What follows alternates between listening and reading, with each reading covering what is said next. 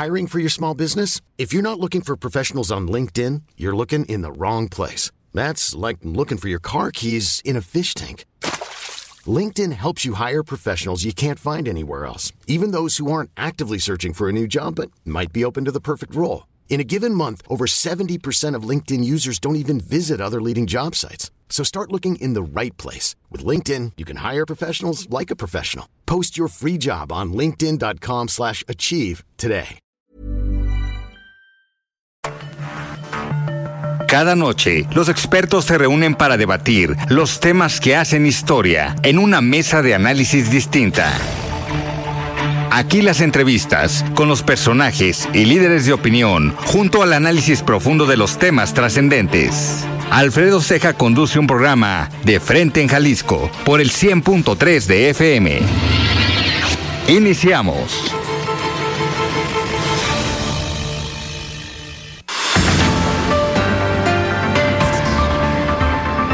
Hola, ¿qué tal? Muy buenas noches. Bienvenidos a una emisión más de De Frente en Jalisco, aquí en Heraldo Radio Jalisco. Son las 7 de la noche con un minuto, hoy martes 23 de enero, y quiero agradecer, como todos los días, en los controles técnicos a Antonio Luna, en la producción y redacción de este espacio a Ricardo Gómez, y recordarles nuestro número de WhatsApp para que se comuniquen con nosotros, el 3330 1779 66. El día de hoy vamos a tener esta mesa de dirigentes de partidos aquí en Jalisco. Hoy nos acompaña Sergio Maravilla, el es presidente del Partido Futuro aquí en el estado y también platicaremos con Ernesto Gutiérrez, el es presidente de Hagamos aquí en Jalisco. Como, como, cada martes, vamos a escuchar el comentario de Sofía Pérez Gasque. Ella es presidenta nacional del Consejo Coordinador de Mujeres Empresarias. Y también escucharemos el comentario de Raúl Uranga La Madrid, presidente de la Cámara de Comercio de Guadalajara. Les recordamos que nos pueden escuchar en nuestra página de internet heraldodemexico.com.mx.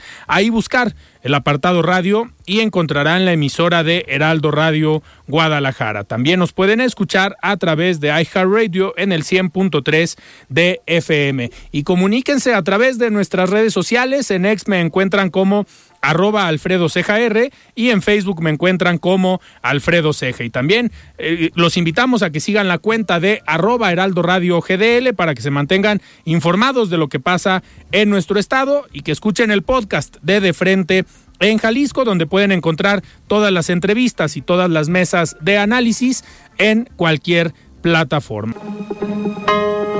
El análisis de frente en Jalisco.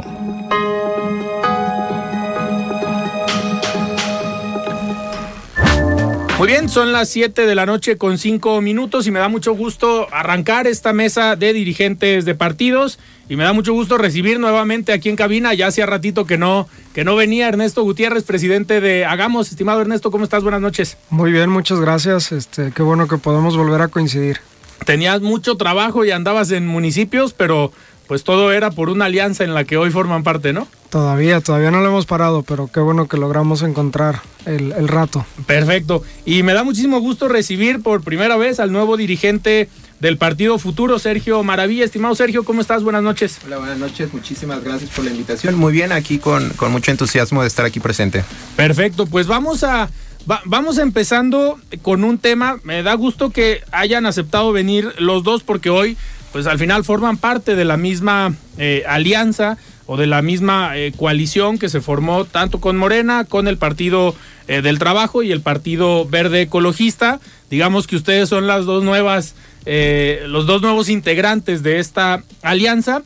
Pero me gustaría empezar con un tema que atañe a todos los partidos políticos, a cualquiera de los de las coaliciones o de las de las alianzas, que es el tema de la seguridad. La semana pasada tuvimos la oportunidad de platicar con el dirigente del PRI y la dirigente del PRD, eh, precisamente sobre esta mesa que se instaló en Secretaría General de Gobierno, donde estuvieron autoridades tanto electorales como eh, de seguridad del Estado.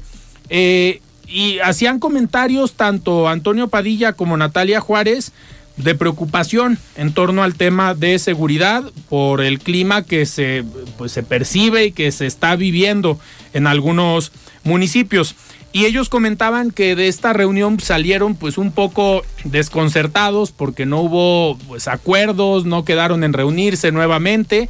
pero me gustaría saber pues, el punto de vista también de, de ustedes. Y si quieres, empezamos contigo, Ernesto. Estuviste también en esta eh, reunión. Pues, ¿Cómo la viste? ¿Qué, pues, ¿Qué se dijeron? ¿En qué quedaron? ¿Y cuándo se van a ver nuevamente? Si es que eh, hay un próximo acercamiento.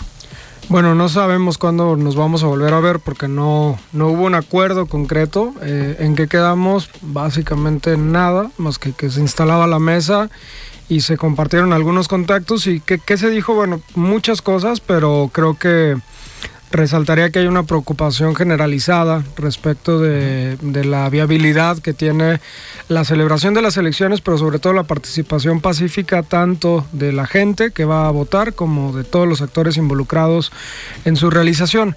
Yo de entrada te diría que empezaría por el principio fundamental. Si esa mesa funcionara o si las acciones que están en esa mesa funcionaran, la mesa no sería necesaria. O sea, claro. esa mesa no tiene una razón de ser en realidad, porque con que cada quien cumpliera su chamba bastaría.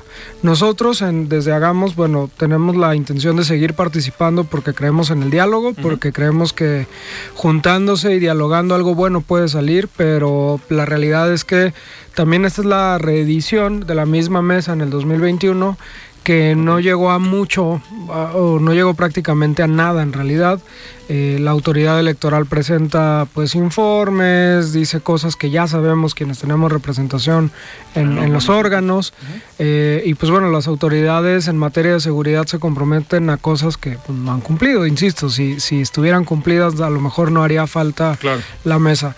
No nos vamos a retirar porque pues finalmente nuestra labor es tratar de coordinar cosas, pero yo lo trasladaría a otro lugar. Si habláramos como de esperanzas de funcionamiento eh, o, de, o, de, prospección de resultados, la verdad es que nosotros no esperamos realmente mucho. Uh -huh. eh, si acaso se nos hizo llegar un directorio, digamos, por si hay algunos temas que hubiera que resolver eh, de manera inmediata o directa.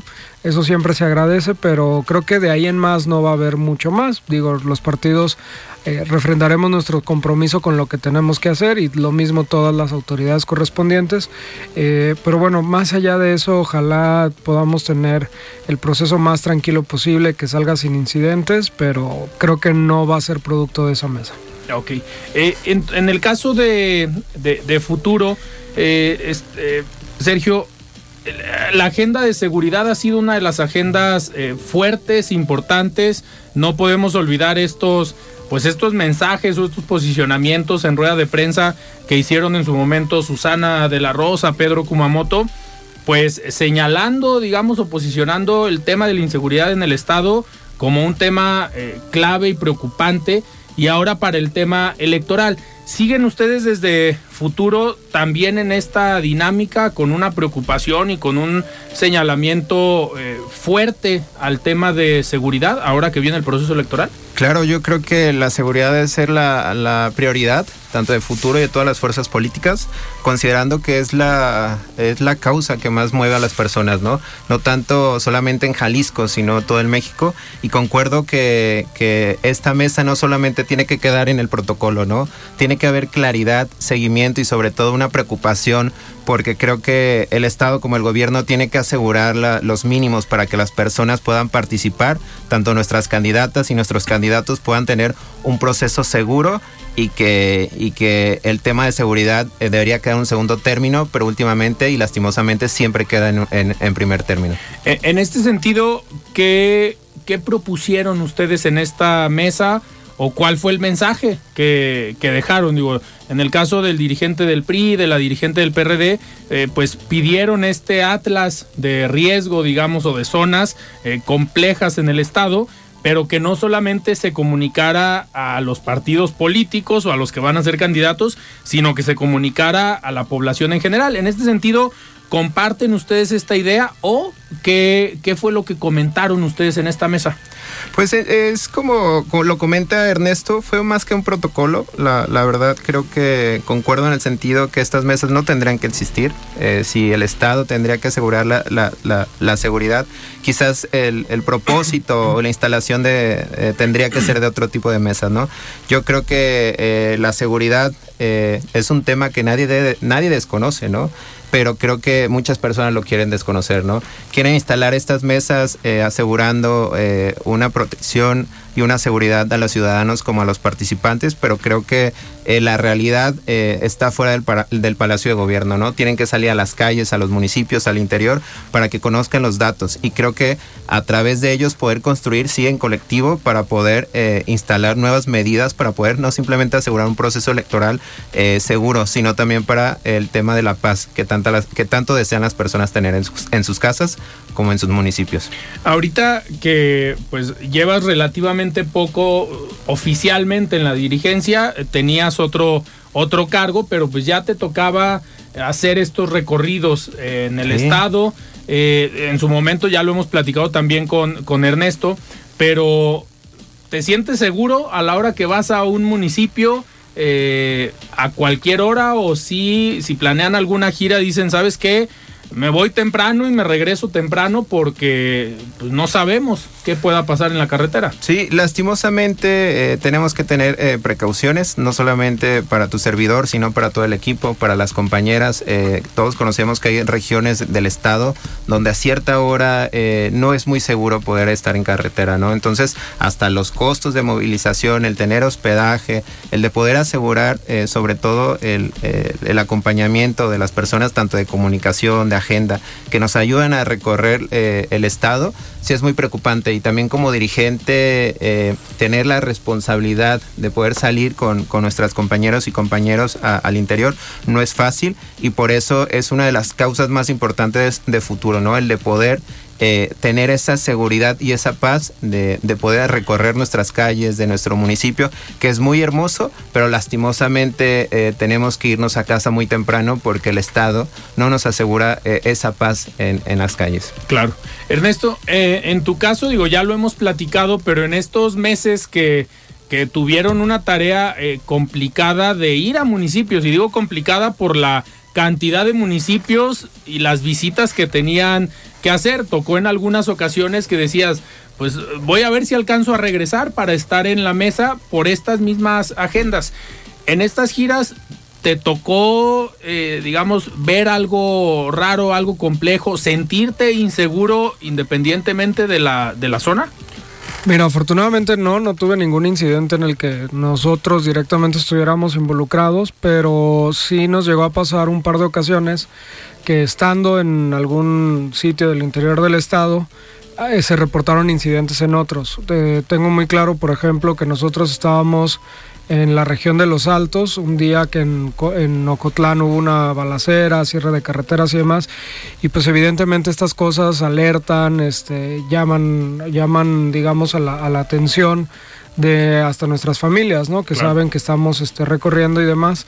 Eh, y también en otra ocasión eh, estábamos eh, regresando de Ciudad Guzmán y hubo bloqueos carreteros, se acordarán de esta también balacera y cierres y demás que empezó en Zapotlanejo y terminó cerrando toda la carretera libre.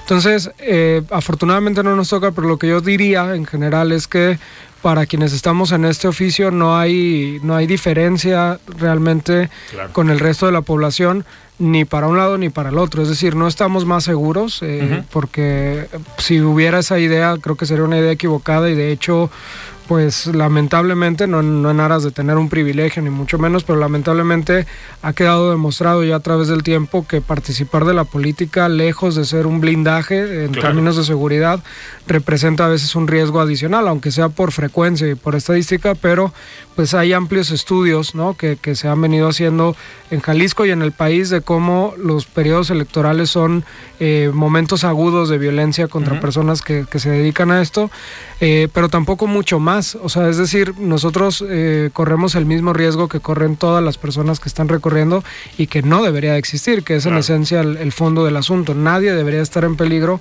por el simple hecho de transitar una carretera y de tener que llegar de un punto a otro. Oigan, y ustedes como dirigentes de partido que les toca pues organizar toda la estructura, y obviamente apoyar a los candidatos o plantear ciertas estrategias junto con los candidatos, están, me imagino, tomando eh, medidas con los equipos, con los candidatos para prevenir algún eh, riesgo dentro de estas giras, pero esperan un proceso electoral eh, violento, digo, porque los últimos procesos electorales, pues hemos visto candidatos, precandidatos asesinados este mismo año, pues ya van varios eh, precandidatos que han sido asesinados en diferentes partes del país, pero ¿están contemplando ustedes que sea un proceso electoral violento, Ernesto? O sea, atendiendo a la estadística y a lo que dicen los pronósticos, lamentablemente todo parece indicar que así va a ser, ¿no? Este, por ahí hace una semana y media, dos semanas estuvo circulando un, eh, un estudio de académicos y académicas de la Universidad de Guadalajara que hablaba precisamente como de las zonas de riesgo que, que existen en el estado. Ojalá y no sucediera. Y la parte que corresponde a nosotros, yo te diría lo siguiente. Nosotros eh, tenemos que tomar las mismas precauciones que toda la gente, no detenemos nuestra actividad política por ese sentido. Me parece que perdemos todos cuando la posibilidad de decidir cómo vivimos en colectivo, que es la política, se detiene por la inseguridad. Ahí sí ya estaríamos hablando de una cosa pues más allá de lo que de lo que se debería de tolerar, que de entrada ya estamos más allá de lo que se debería de tolerar, ¿no? Corrijo lo que digo. Eh, lo que yo te diría es lo siguiente, en, en, cuanto hagamos, lo que hacemos es hasta donde nuestras capacidades dan y tenemos la posibilidad de informarnos y de conocer a las personas, no nos involucramos con nadie que tenga ningún viso de nexo con, gente que no, haciendo cosas que no debería de hacer.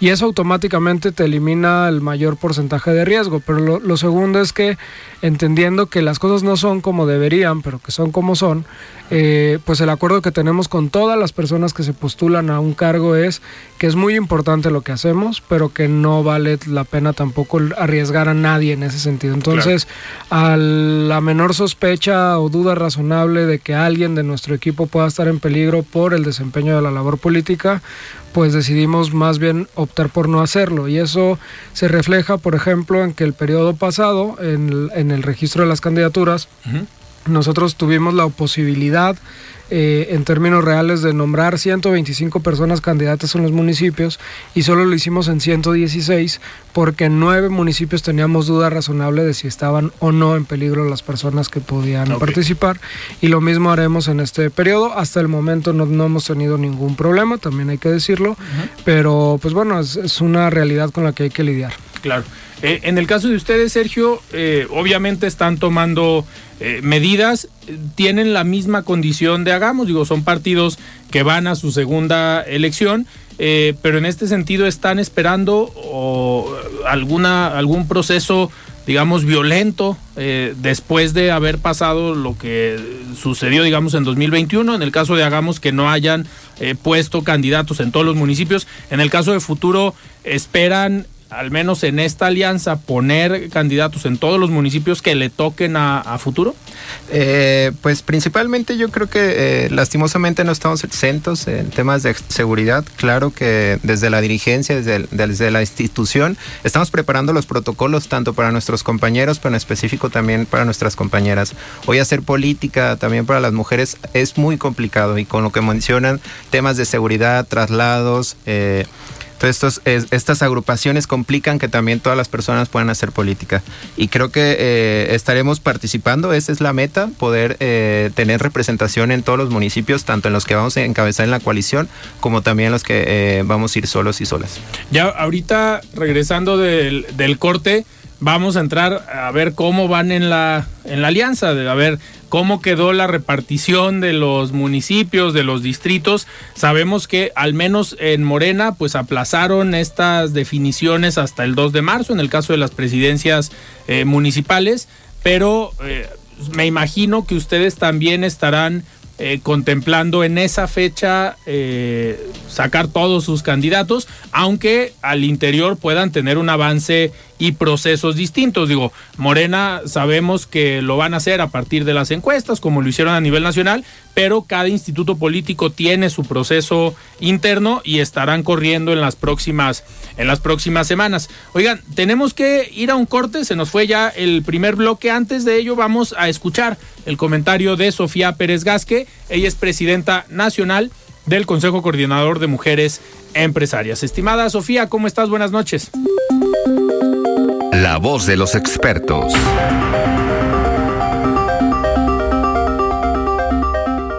Gracias por este espacio para el Consejo Coordinador de Mujeres Empresarias. Hoy les queremos platicar un poquito de cómo se ve el futuro este 2024 después de este enero y por supuesto las oportunidades para las y los empresarios de nuestro país. Recientemente instituciones financieras y organismos internacionales han mejorado su perspectiva de crecimiento para México en 2024.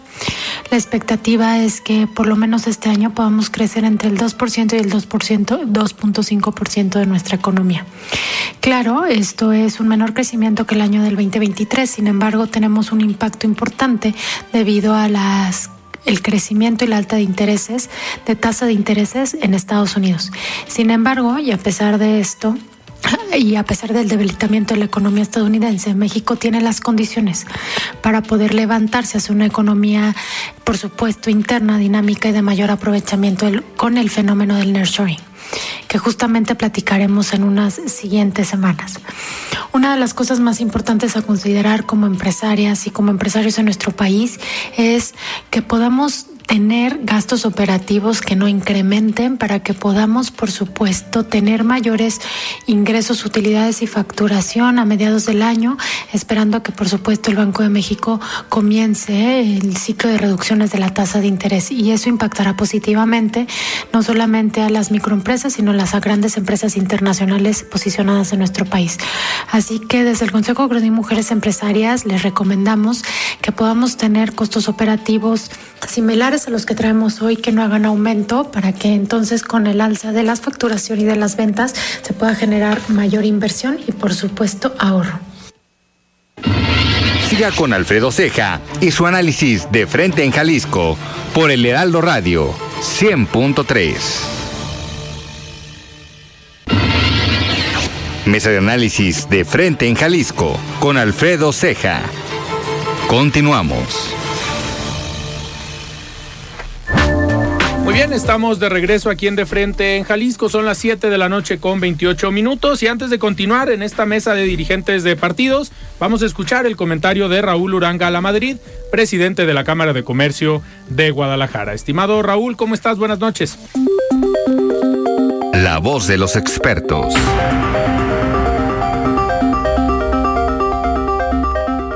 Muy buenas noches para ti, Alfredo, y para tu apreciada audiencia que sigue de frente en Jalisco, un programa del Heraldo Radio. La historia de nuestra institución está estrechamente ligada a la de Guadalajara y de Jalisco. Nuestro crecimiento ha sido también el crecimiento de la ciudad y viceversa. Desde nuestra fundación en 1888 a cargo de don Juan Somellera, no solamente hemos impulsado el desarrollo empresarial, sino también el cultural y social. Parte de esta historia queda consignada en el libro que presentamos la semana pasada ante diversos actores públicos, sociales, culturales, empresariales y académicos, con los que trabajamos permanentemente en equipo a favor de nuestro entorno. En las páginas de este libro, que conmemora nuestro aniversario 135, las y los lectores podrán encontrar cómo Guadalajara adquirió su vocación comercial y turística, desde la instalación del Hotel Francés desde hace más de 400 años y los pasos subsecuentes que atrajeron visitantes con el objetivo de hacer negocios y en viajes de placer. El libro también rescata historia reciente que iremos dimensionando mejor con los años, como la pandemia por el COVID-19 y cómo Jalisco puso la muestra a nivel nacional para salir adelante en un panorama tan complicado. Este material contiene temas tan importantes como el avance y los retos de las mujeres en el mundo empresarial. Vale la pena leer la revisión que realizan las autoras para analizar qué tan grande sigue siendo esa brecha. Agradezco a cada persona e institución que colaboró para que este esfuerzo conjunto pudiera materializarse. A hombres ilustres como Tomás de Híjar y Enrique Ibarra por su generosidad, a Gustavo Staufert por la revisión precisa que hace del turismo tapatío y por su enorme labor al frente de la Oficina de Visitantes y Convenciones, a la doctora Nora Ampudia por el extraordinario análisis que realiza sobre la economía jalisciense y nacional, a Ana Cecilia Martínez por su compromiso con la sustentabilidad y el medio ambiente que reflejan en su colaboración. Me faltan nombres, pero todas y todos ellos saben de nuestro reconocimiento y agradecimiento. Si te interesa adquirir y consultar este libro, está a la venta en las instalaciones de la Cámara de Comercio de Guadalajara. Hasta aquí mi comentario, Alfredo. Les deseo que tengan una excelente semana. Nos escuchamos el próximo martes. El análisis de frente en Jalisco.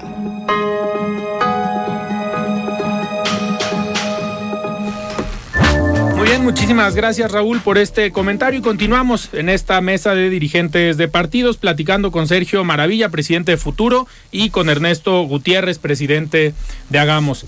Eh, Sergio, me gustaría comenzar contigo este segundo bloque. Eh, a ver, están en una alianza con Morena, con el Partido Verde, con el Partido del Trabajo y aquí con, con Hagamos, pero ¿cómo va la, alianza? ¿Por qué lo pregunto? Pues Movimiento Ciudadano va solo en su camino. Pareciera que van más adelantados en la postulación de precandidatos o candidatos. Eh, en el caso del Frente Amplio, pues están todavía en las definiciones, todavía no hay nombres, digamos, para las presidencias municipales. Y en el caso de la alianza, pues Morena eh, ha comunicado que en el caso de las presidencias municipales, la definición será hasta el 2 de, el 2 de marzo. En el caso que ustedes forman esta, forman parte de esta alianza, ¿la fecha va a ser la misma o ustedes traen un proceso eh, distinto por ser un partido distinto? Solamente se repartieron municipios y cada uno hace su proceso, pero lo publican o lo dan a conocer el 2 de marzo o cómo van a operar en futuro? Pues nosotros ya iniciamos con nuestros procesos internos. Eh, por ejemplo, este fin de semana se, definieron eh, las candidatas a diputación, en los cuales eh, son cuatro, cuatro distritos los, los que va a encabezar futuro en esta mega alianza. este fin de semana se ratifican a las candidatas y candidatos en búsqueda de, encabezar los ayuntamientos, tanto en, en temas de coalición como en los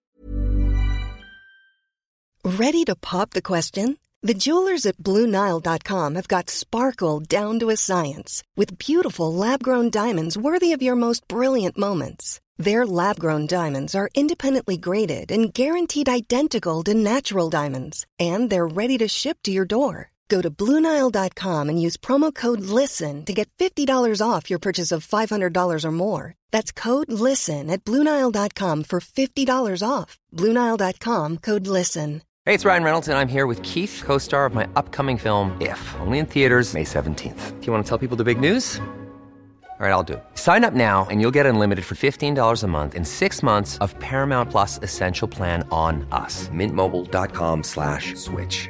Upfront payment of $45 equivalent to $15 per month. Unlimited over 40 gigabytes per month. Face lower speeds. Videos at 480p. Active Mint customers by 531.24 get six months of Paramount Plus Essential Plan. Auto renews after six months. Offer ends May 31st, 2024. Separate Paramount Plus registration required. Terms and conditions apply if rated PG. Donde vamos a ir solas y solos. El día 4 eh, de febrero nosotros íbamos a, a poner a disposición con, nuestras, eh, con nuestros comités municipales. Creo que es algo muy importante y creo que eh, muy poco se hace en, los partidos políticos, en donde, donde tengamos espacios de regidurías, estaremos haciendo que los mismos comités decidan y postulen con aprobación del Consejo Político las personas que vayan a formar parte de la planilla en donde los, las y los compañeros que encabezan en, esta mega alianza, poder también formar parte de ellos. Y el 11 de febrero, ya en nuestra última etapa, estaremos definiendo también en votación de nuestra asamblea, si es muy importante, las diputaciones pluris. Y nada más estaríamos esperando el tema del 3 de, del 3 de marzo a, Morena y a, la Mega Alianza, sobre todo para definir eh, detalles y, sobre todo poder cerrar eh, este escenario de la mejor manera. Eh, en este sentido, cuáles son los distritos que le toca encabezar a futuro y cuáles son las alcaldías que les va a tocar. Digo, ya sabemos el tema de Zapopan, eh, por Pedro Kumamoto, que hemos platicado eh, aquí con él, pero eh, ¿qué más le toca a futuro dentro de esta megalianza? Sí, por ejemplo, tenemos municipios en los que vamos a encabezar, por ejemplo, como Jocotepec, Zapotlán el Rey, en temas de las diputaciones estaremos encabezando tanto el distrito 4, 6, 8 y 14. Distritos de zona metropolitana, todos, ¿no? Sí. El 4 y el 6 en Zapopan, el 8 en, Guadalajara, y el 14 en Tlajomulco. a ver, eh, ¿qué lectura le das a estos eh, distritos? Digo, el 4 y el 6 eh, pues son combinados, pero son fuertes. Eh, creo, para, para Morena o para, digamos, esta mega alianza. ¿Por qué? Por la participación y la presencia que ha tenido Morena históricamente en esos eh, distritos, principalmente eh, en el 4. pero ¿cómo, ¿cómo ven el distrito 8? Porque al final es medio municipio de Guadalajara, es uno de los distritos más grandes aquí en zona metropolitana. Sí, yo creo que el distrito 4 eh, y 6, creo que tenemos muy buenas expectativas de, de poderlos ganar el Distrito 8 es, es un cariño que también nosotros tenemos. Digo, yo, yo llegué con Sonia de la Rosa cuando estaba encabezando la candidatura independiente. Yo soy del barrio de Santa Tere, entonces sí hay un cariño y créanme que si, si estamos encabezando lo vamos a hacer de la mejor manera. Y Tlajomulco, ¿no? Que creo que, podemos hacer un gran trabajo en, en, este, en este nuevo distrito, ¿no? Que, está formulado en el 14. Perfecto. Ernesto, en el caso de, de ustedes, en el caso de Hagamos, ¿cómo van en esta mega alianza?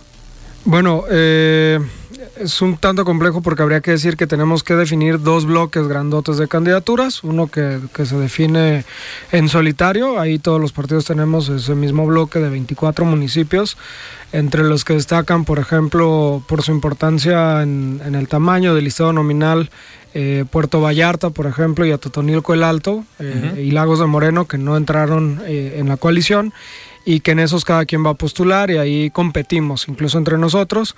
Eh, y esa parte, digamos, ya la llevamos más o menos avanzada. Eh, y la otra que tiene la complejidad de que incluso decidiendo nosotros, tenemos que cumplir con los bloques de paridad y con los bloques también de, inclusión de grupos rezagados en representación eh, política. Y entonces eh, sí podemos, podríamos avanzar, pero luego hace falta ver que empatemos esa parte con otros cuatro partidos correspondientes, ¿no? Eh, ha habido pláticas, vamos avanzando. Creo que podría llegar a darse que haya condiciones para no tener que esperar hasta el 2 de marzo y, y poder avanzar, porque bueno, la las principales personas interesadas somos nosotros, precisamente por lo que mencionabas, que en algunos otros lugares ya van eh, un poco más avanzados y están más claras las definiciones, pero estamos en eso, yo creo que salvaguardando sobre todo lo más importante y es que eh, se entienda que en esta coalición eh, ganan todas las personas que están participando al margen de que encabecen o que no encabecen y esa parte pues, requiere construcción. Me parece que establecer una alianza que tiene esa potencia, pues tiene también el costo del tiempo y del cuidado que requiere hacerlo bien. No, no, no creemos en el triunfo automático por la suma de nombres. Oigan, ¿y cómo ha sido? A ver, hemos platicado con la otra alianza, el, el Frente eh, Fuerza y Corazón por México, que llevan más tiempo, digamos, trabajando en ponerse de acuerdo, desde formar la, la coalición o el frente. Pero ¿cómo ha sido con ustedes eh, estas mesas? Entre los dirigentes de partidos. Eh, ¿Ha habido un diálogo cordial en todas las reuniones o ha habido algunas en las que sí, pues alguien haya tenido que levantar la, eh, la voz o dar el manazo en la mesa? Porque muchos podemos pensar desde afuera, sin estar en esas mesas de discusión, de diálogo o de acuerdos, que eh, sería un análisis muy simple decir, ah, es que Morena llegó y como es el partido que sale más arriba en las encuestas, llegó y le dijo a futuro y le dijo hagamos, esto te toca. Sabemos que en la realidad pues, no es así. O sea, sí hay acuerdos, sí se ponen a negociar, pero ¿cómo ha sido esta eh, negociación? Y ahorita entramos al tema eh, ideológico. Primero, ¿cómo han sido estos acuerdos, estas mesas? ¿Han sido sencillas o ha habido también momentos complicados? Bueno, yo te diría que han sido todas cordiales, han sido todas de mucha negociación como tal. Eh, a mí a veces me toca, me cuesta trabajo ponerme de acuerdo con mi novia para ir a cenar algo, ¿no? Entonces imagínate ahora definir el rumbo de municipios y distritos entre cinco partidos políticos que a su vez tienen liderazgos que algunos llevan trabajando 20, 50 años en, en, la construcción de su carrera política y algunos creen que traen un momento especial de, de, popularidad, etcétera. Entonces, eh, claro que se ha tenido que negociar, se han tenido que poner eh, datos, informaciones, opiniones, etcétera, sobre la mesa para definir sobre una cosa u otra. Pero yo lo que sí creo es que hay hay un, digamos, una suerte como de espíritu de que lo que estamos construyendo en, colectivo es más importante y eso nos ha llevado a que a pesar de que nos cueste trabajo en algunos momentos definir, porque algo que te diría es, no son los intereses del partido en abstracto, o sea, es un poco lo que decía, hay gente pues que nos ha dado su confianza para hacer equipo mucho tiempo y en algunos casos las definiciones no les van a beneficiar. Pero insisto, creo que sí tenemos claro que, que hay una urgencia por cambiar el gobierno en el, en el estado de Jalisco. La realidad es que ya nadie, nadie de nosotros cree que las cosas puedan seguir como están y eso es, digamos, el, el, el punto común que tenemos y que hay una oportunidad de hacerlo. Y creo que ha habido la suficiente humildad y respeto para entender que para la consecución de ese objetivo, todos los partidos nos necesitamos mutuamente. Algunos aportamos unas cosas, otros otras. Hay unos que encabezan encuestas, hay otros que tienen eh, discurso, hay otros que tienen personajes, estructura, unos unas cosas en un lado, otros en otra. Y me parece que poner eso en medio pues es, digamos, como armar un rompecabezas. Cuesta su trabajo, pero si se hace bien, va a terminar de una buena manera. Y yo creo que lo hemos hecho bien. Yo creo que lo hemos hecho de una manera que, que hasta el momento, yo sí te podría decir, vamos a salir en unidad a ganarlo todo. Y esa parte, pues es muy importante. No nos ha costado más allá del trabajo natural que, que, que, representan estas cosas y sobre todo lo que creo que esa es la, la parte verdaderamente importante pues tenemos una causa muy clara no eh, uh -huh. le podemos poner muchos nombres muchos subtemas muchas cosas pero yo lo que te diría es este estado llegó a lo más que puede tolerar un gobierno de la pésima calidad como el que tiene el gobierno de Enrique Alfaro y la continuidad no es opción. Y esa no opción de continuidad va a ser lo que nos mantenga enfocados, digamos, en el objetivo de llevar, cuando sea tiempo, mejores personas al poder. Claro. Eh, Sergio, en el caso de, de, futuro, ¿cómo les ha ido en las negociaciones? Sabemos que, pues en su momento, eh, Pedro Kumamoto jugó un papel clave en estas eh, negociaciones, pero tomando en cuenta lo que, comenta, lo que comenta Ernesto, pues cómo los han recibido en los municipios, qué opiniones les dan sobre la alianza y mucho tiene que ver, pues en parte lo que comenta Ernesto, del descontento, el desgaste que puede haber hacia el gobierno actual, pero cómo, cómo han recibido en los municipios que Futuro hoy forme parte de esta alianza. Pues la, la, la, verdad bastante bien. Creo que al momento nosotros antes de hacer eh, tomar esta decisión de, de, hacer esta, esta coalición se consultó a toda la militancia y simpatizantes de futuro. Eh, creo que al momento de socializar este tema hizo que se fortaleciera, ¿no? Eh, el hecho de entre tanta diversidad en esta mega alianza, yo considero que es nuestra mayor fortaleza, ¿no? El tener di diferentes visiones, diferentes criterios, pero sobre todo la voluntad de poder hacer un cambio verdadero en, en Jalisco creo que es lo que más nos beneficia y creo que los municipios abrazan esta causa porque ellos mismos saben que los gobiernos naranjas ya se tienen que ir de Jalisco y de, y de sus municipios. Oigan, y algo que, que ha llamado la atención, digo, cuando se suman tanto Futuro como Hagamos a esta alianza, pues ya estaba, eh, digamos, fuerte el tema de que una de las aspirantes en esta famosa encuesta pues era eh, Claudia Delgadillo. Y Claudia Delgadillo, a pesar de en su momento pues, ser diputada federal por Morena, por el Partido Verde, eh, siempre llevó una muy buena relación con Hagamos y con Futuro. Y, lo quiero poner, ponerle nombre y apellido. En el caso de Hagamos, pues una muy buena relación con el rector de la universidad y con la misma comunidad universitaria. Y en el caso de Futuro, pues con los dirigentes de Futuro o con el, digamos, el personaje eh, que ha encabezado eh, Futuro desde en los últimos años en candidaturas importantes, que es Pedro Kumamoto. ¿Cómo, ¿Cómo reciben ustedes esta noticia de saber que alguien que a pesar de que todavía no iban en alianza, los veía muy bien y que hoy va a encabezar esta eh, candidatura al gobierno del estado con la mega alianza?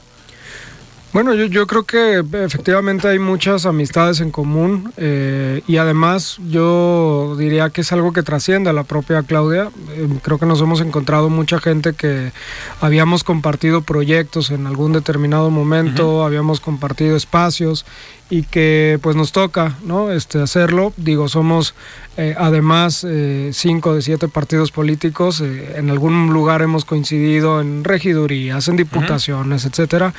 Y la realidad es que hay un buen ambiente. Me parece que, que, en términos generales hay una buena voluntad de hacerlo. Nos falta una parte que es importante que es justo el procesamiento de las decisiones de quién encabeza y no claro. los, los, los procesos. Pero yo creo que lo que van a ver es una campaña de, de cero brazos caídos, de mucha gente contenta, de gente eh, saliendo y además eh, con una percepción, me parece, eh, no tanto nada más desde el círculo político, sino social, de que tenemos una gran posibilidad de cumplir el objetivo en prácticamente todo el Estado, ¿no? Y eso me parece que nos va a tener motivadas y motivados y pues bueno, siempre va a ser bueno hacer política y hacer proyectos y tratar de transformar positivamente el entorno con gente que ya conoces, pero además también con buenas amistades que se están generando. Y yo también les diría que le echen ojo a algo y es que eh, en nuestra coalición hay una, un buen balance, digamos, entre gente experimentada, que además para cargos que requieren experiencia, porque también eso es una realidad, y una nueva generación también que está irrumpiendo y que está de este lado. Y entonces me parece que ahí va a haber algo importante. Y a eso me refiero con las nuevas amistades que también va a generar este, este proyecto. Que, de hecho,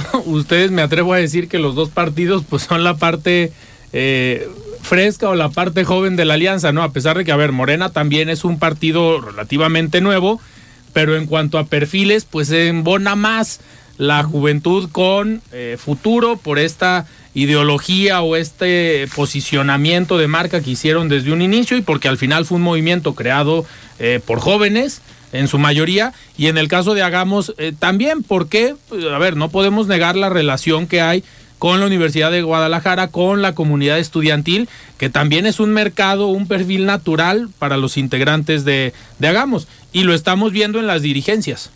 ¿Por qué? Porque, a ver, ustedes dos, en el caso de Futuro, cuando estaba Susana de la Rosa, pues son perfiles jóvenes. Y que hoy vemos que en la mayoría de los eh, partidos aquí en Jalisco ya se ha dado este cambio eh, generacional, ya las dirigencias también son jóvenes, los que están tomando las decisiones son eh, jóvenes, pero dentro de la alianza creo que ustedes son los que vienen a traer esta, pues esta juventud también en los perfiles, ¿no? De manera natural. Sí, claro, digo, eh, digo, también hay grandes perfiles jóvenes, tanto en Morena, en el PT, en el Verde, y también es algo que, compartimos mucho con Hagamos, ¿no? La, la juventud, también ser una, una, opción fresca, innovadora, y que queremos también abonar esto tanto al, al cambio que tanto necesita Jalisco y también a la política. Claro. Oigan, a ver, nos quedan todavía unos, unos minutos, pero me gustaría eh, preguntarles la parte ideológica. Eh, sabemos que en todas las alianzas obviamente hay puntos de coincidencia entre los partidos y hay puntos en los que dicen todos, ¿sabes qué? Estos temas no los metemos en la alianza porque cada uno trae eh, su agenda. Eh, ¿Cuáles consideran que son estos puntos de coincidencia que pueden tener los cinco partidos que hoy forman parte de esta alianza? Aparte de el tema político del resultado electoral y que no, no están a favor de la continuidad de un gobierno por parte del Movimiento Ciudadano, pero ideológicamente en cuanto a las agendas, ¿cuáles serían estos puntos de coincidencia entre los partidos? Pues yo lo que creo es que este es el bloque progresista. O sea, realmente si, si hacemos una revisión de, digamos, del perfil de los partidos que integramos, te diría que con sus sutiles diferencias, porque pues es una coalición, no, no, es, no es un revoltijo, es una unión, eh, pero básicamente la parte progresista es de Jalisco es la que está en este bloque. ¿no? Lo que te diría es que creo que somos todos partidos que creen primero en un principio de igualdad, lo podemos ver eh, en el sentido de que todos nos posicionamos a partir de, de generar igualdad hay quienes los, lo hacemos, digamos, yo puedo hablar por nuestro partido desde una visión más bien socialdemócrata, ¿no? que, que tiene que ver con esta postura, eh, pero agendas de poner, digo, el lema esencial, ¿no? de primero a los pobres y un montón de cosas que van, digamos, en la construcción de lo que desde Hagamos se ve como la, la, instalación de un piso común y de servicios públicos de calidad, pues esa visión está compartida, creo, en, en, esta, en esta coalición y la otra tiene que ver con las libertades que es la otra, la otra condición. Eh, digamos, eh, un proyecto igualitario, pero que tenga que ver también con que todas las personas tengamos los mismos derechos y que sean cada vez más progresivos, que, que todas las personas tengamos la posibilidad de desarrollar libremente nuestra, nuestra personalidad, de tener eh, oportunidad de ser diversas, diversos, de todo lo que implica, para no hacer aquí un, largo listado, pero yo eso te diría que es lo que esencialmente nos define. En enfrente, pues bueno, tenemos al partido del, del, centro derecha histórico, institucionalizador eh, del país, que pues creo que durante mucho tiempo se convirtió en lo que en la teoría política se les dice los cachatodos, ¿no? que es el, PRI, y pues bueno, el PAN es la, lo más próximo que tenemos en este país a la derecha. Y Movimiento Ciudadano que en el postulado tendría que ser, según lo que nos dicen sus redes sociales, un movimiento también tendiente a la socialdemocracia, pues es el partido que tiene todo el progresismo congelado en el Congreso del Estado. Entonces está muy claro, nosotros somos el bloque progresista del Estado. Eh, en el caso de ustedes, Sergio, eh, ¿cuáles serían los puntos de la agenda, por ejemplo, de, de futuro? Que encontraron estas coincidencias con la alianza y por lo cual dijeron, pues vamos con Morena, vamos con el Partido Verde y con el Partido del Trabajo. Pues nosotros encontramos como una coincidencia en el tema de ampliación de derechos, en cuestiones de medio ambiente, seguridad laboral, el mejoramiento de, del servicio público, de la educación y sobre todo con eh, el tema de erradicar la desigualdad social y sobre todo también de hacer que la participación y la democracia de las personas esté al alcance de todas, de todas. Ok. Oigan, ¿y qué viene para estos, estos meses? Estamos en intercampañas, nos quedan todavía unos, unos minutitos. Estamos en intercampañas se supone que estos meses eh, dejamos un poquito fuera los precandidatos, los candidatos, y son meses para trabajo fuerte de los partidos al interior. Sabemos que pues se están poniendo de acuerdo, por lo menos ustedes ya avanzaron. ¿Viene puro trabajo interno de los partidos para la definición o siguen en un trabajo eh, coordinado ya preparándose de una vez para la campaña? Pues bueno, yo te diría que ambas cosas. O sea, efectivamente hay un momento de trabajo interno muy importante. Nosotros, por ejemplo, hace unas semanas aprobamos nuestra plataforma política, a, pesar de que compartimos una con la coalición. Eh, Sergio mencionaba hace rato todos los procesos internos que vienen para su partido. Un poco lo mismo aplica para nosotros. Tendremos que celebrar la asamblea en la que se definan las candidaturas que, nos corresponde eh, postular. Eh, seguiremos trabajando con el resto de los partidos, por lo que ya explicaba, tenemos que hablar, armar un bloque de 101 municipios en paridad y dentro de esos 101 municipios y en ese gran bloque hay otros seis subbloques que tenemos que cuidar eh, respectivamente y todos los partidos y la coalición tenemos que cumplir con objetivos de organización territorial, electoral, etcétera, que implican, pues digamos, este momento en donde no se ve tanto, pero estamos en tramoya eh, preparando todo y tenemos la posibilidad que nos da la ley de dar a conocer el partido. No podemos dar a conocer personas, no podemos dar llamar al voto, no podemos hacer propuestas, pero la ideología del partido sí se puede dar a conocer. Entonces, cuando menos particularmente en hagamos, vamos a hacer un trabajo también de posicionar al partido lo más que se pueda en este periodo. Claro. Oigan, una última eh, pregunta. En, en, lo federal, pues, obviamente ustedes tienen un registro local, pero hay una elección federal y la precandidata o precandidata única, eh, Claudia Sheinbaum, para Morena, el Partido Verde y el Partido del Trabajo, pues en teoría ustedes también estarían eh, pues apoyando esta, esta candidatura.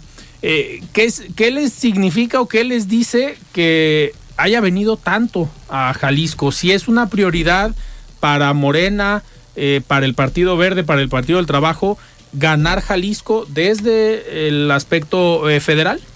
Yo creo que sí, sobre todo yo creo que ellos alcanzan a detectar que los jaliscienses necesitan un cambio de fondo, ¿no? Y nosotros agradecemos y sobre todo simpatizamos con, con la doctora Claudia y sobre todo creo que eh, lo que necesita Jalisco es que todas las personas, todos los partidos políticos nos unamos para poder sacar esos gobiernos naranja que tanta insensibilidad tienen hacia las personas y hacia las causas. Perfecto. Ernesto, nos queda un minuto, pero ¿cómo, cómo toman ustedes que haya venido tanto Claudia Sheinbaum a Jalisco? No, digo, sin duda es un lugar importante. Si nos vamos solamente a números, es el tercer padrón más grande del país, pero creo que además la importancia política y económica que tiene Jalisco está más allá de toda duda. Y creo también que se ha venido transformando la percepción del movimiento que encabeza eh, la doctora Sheinbaum, porque hace dos elecciones hubiera sido impensable que en Jalisco hubiera alguna oportunidad y hoy todos los números demuestran que va a ser una eh, aparente victoria holgada. Entonces, yo creo que hay eh, un interés no solo de venir a las plazas, sino también de organizar a los equipos. Y pues bueno, quienes simpatizamos con su proyecto, vamos a dejarlo todo para hacer historia, porque en toda la historia política del país, desde que México es México, nunca una mujer lo ha gobernado y esa posibilidad está al frente. Entonces, eh, pues para nosotros ha sido un honor, un privilegio, pero también un compromiso de qué es lo que tenemos que hacer. Perfecto. Oigan, nos tenemos que despedir. Sergio, muchísimas gracias. Gracias a ustedes por la invitación. Un Muy gusto bien. estar aquí. Ernesto, muchísimas Un gracias. gusto. Muy bien, pues nosotros nos despedimos y nos escuchamos el día de mañana. Yo soy Alfredo Ceja. Muy buenas noches. Alfredo Ceja los espera de lunes a viernes para que junto con los expertos y líderes de opinión analicen la noticia y a sus protagonistas. Esto fue De Frente en Jalisco, otra exclusiva de El Heraldo Radio. Hey, it's Danny Pellegrino from Everything Iconic. Ready to upgrade your style game without blowing your budget? Check out Quince. They've got all the good stuff shirts and polos, activewear, and fine leather goods, all at 50 to 80% less than other high end brands. And the best part? They're all about safe, ethical, and responsible manufacturing. Get that luxury vibe without the luxury price tag. Hit up quince.com slash upgrade for free shipping and 365 day returns on your next order. That's quince.com slash upgrade.